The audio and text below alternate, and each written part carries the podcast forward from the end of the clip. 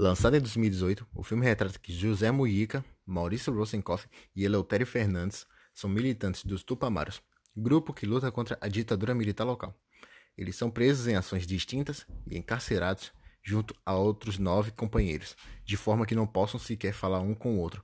Ao longo dos anos, o trio busca meios de sobreviver não só à tortura, mas também ao encarceramento que fez com que ficassem completamente alheios à sociedade, sem a menor ideia se um dia seriam soltos.